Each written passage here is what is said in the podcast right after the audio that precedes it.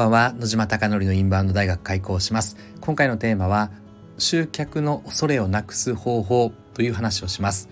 池袋にある焼肉屋の焼肉マフィアは YouTube 講演家の鴨頭義人さんが経営者として運営されております。そこで月賞1000万円に回復するために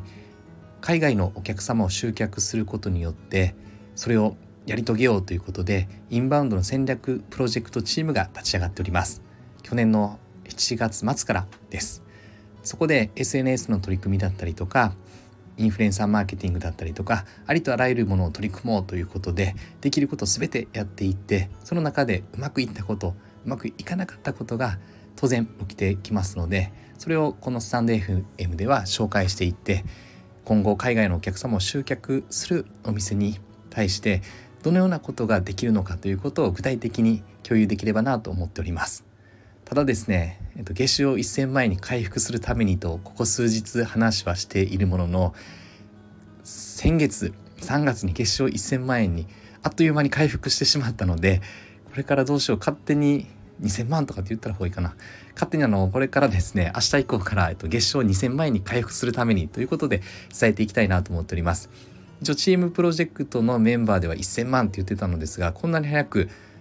誰もがですね到達すると思っていなかったので勝手に明日から2000万ということでえ掲げて話をしていきたいなと思っております。なので私のイメージは以前も話をしましたがインバウンドの集客で売上1000万日本の売上で1000万合わせて2000万にしたいなと思っております。なので今176万円なので約6倍が、えっと、必要になってきますので6倍の売り上げを上げるためにどのように取り組んでいくのかという話に勝手に切り替えたいなと思っております。あの1000万だったらのこの放送をやる意味がなくなってしまうので勝手に目標を大きく上振れさせたいなと思っております。で今日のテーマに戻りたいなと思っておりますがインバウンド集客で一番現場が嫌がることって何だと思いますか？これはですねもう当然起きる話なのですが英語が話せないので海外のお客様が増えると嫌だという恐怖心とか嫌悪感が生まれるという話です。でこれはですね非常に印象的な話は坂本拓也さんという店長はですね英語が苦手で好きではなくてですね海外のお客様が増えた時にどうしようって密かに悩んでいたのですが今はですね全く大きく変わって英語を話すことに積極的で拓也さんのインスタでもですね英語の発信を自らなさっててで英語であの問い合わせが来たら拓也さんが今までは返さなくて私が返してたのが拓也さんが返しますよ返信しますよって言ってくれたりとか全く英語の捉え方が変わってきました。で私はですね最近焼肉マフィアにいろんなことやっておりますので忙しすぎて入れていなくてシフトに出れられてなくてインバウンドの戦略チームのプロジェクトだけ進めていててなかなか現場に出ていないです。で何が言いたいかというと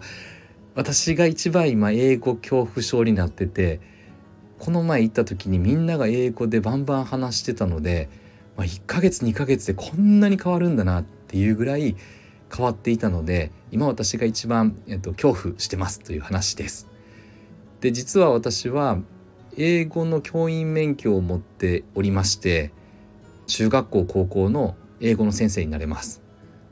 なので文法はめちゃくちゃ強いのですがでリスニングもある程度できるのですがスピーキング話すことトーキングスポスピーキングができなくて最初はみんなよりもできると思っていたのでもうあの私がシフトに入ってあの英語で話しながらこうみんなをサポートしていこうって思っていたのがいつの間にか私が一番できなくなったので今ですね入るの怖いって正直思ってるというあの暴露話であります。で今日本題のテーマに戻りたいなと思っておりますが基本的にはできないとかやれないとかって思うのは恐怖心うまくいかない失敗してしまうかもっていったところから来ます。でこの恐怖心をなくすためにはやはり実践しかなくてチャレンジしかなくてやるしかないって話です。やれば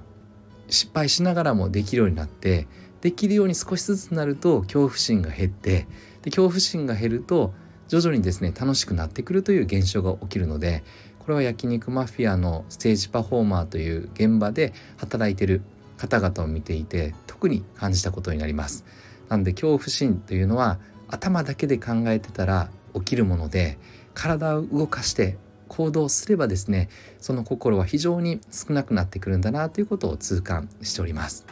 集客の恐れを感じているお店は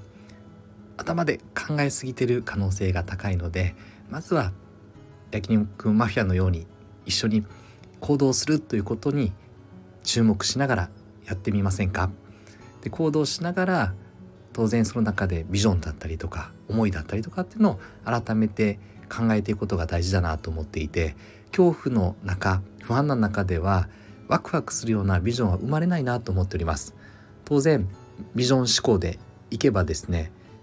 その部分が大事かもしれないですが私は最近ビジョン思考というのを捉え方を少し変えておりまして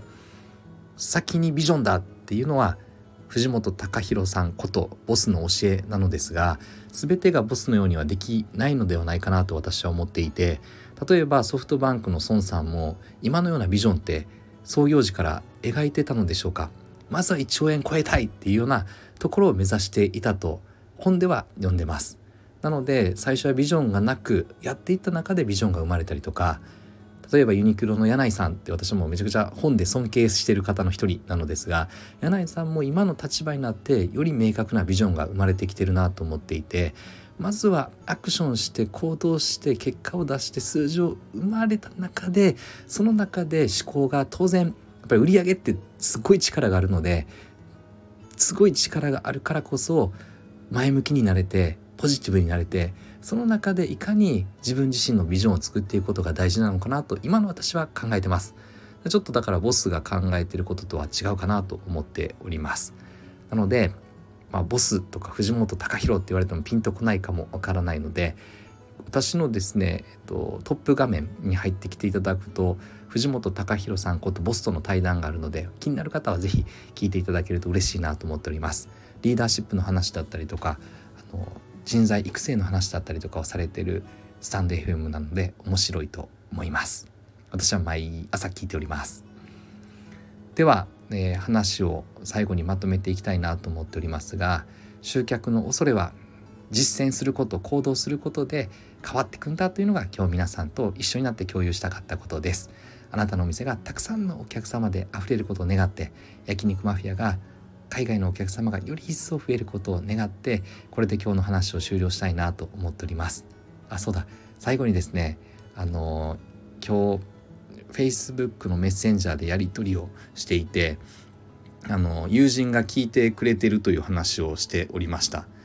なんであのスタンド FM ネタにしていいよって話だったので最後の最後にここまで聞いてくれてる人がどれだけいるかわからないですが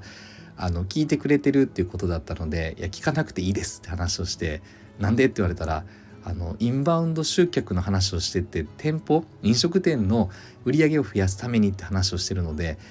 やってる事業体が違うので全然得られるものないんじゃないですかって話をしたんですがただ私の気づきだったのが私がやってる新しいチャレンジ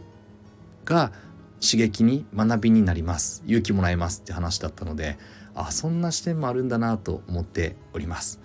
なので一部の方がひょっとしたら志塾藤本隆弘の志塾で出会った仲間が聞いていただいてるかもわからないんですがそういった思いで聞いてくれてるのかなっていうのを改めて思いました。私が判断することではなくて当然あの何も興味がなければ聞かないと思うので、まあ、言われてみて確かにそうかと思ったことをここで、えー、共有したくて自分だけの視点ではダメだなパラダイムシフトいろんな視点で見ることが大事だなと今日は気づいた一日でありました。ここまで雑談含めて聞いていただきまして本当にありがとうございます。ではおやすみなさい。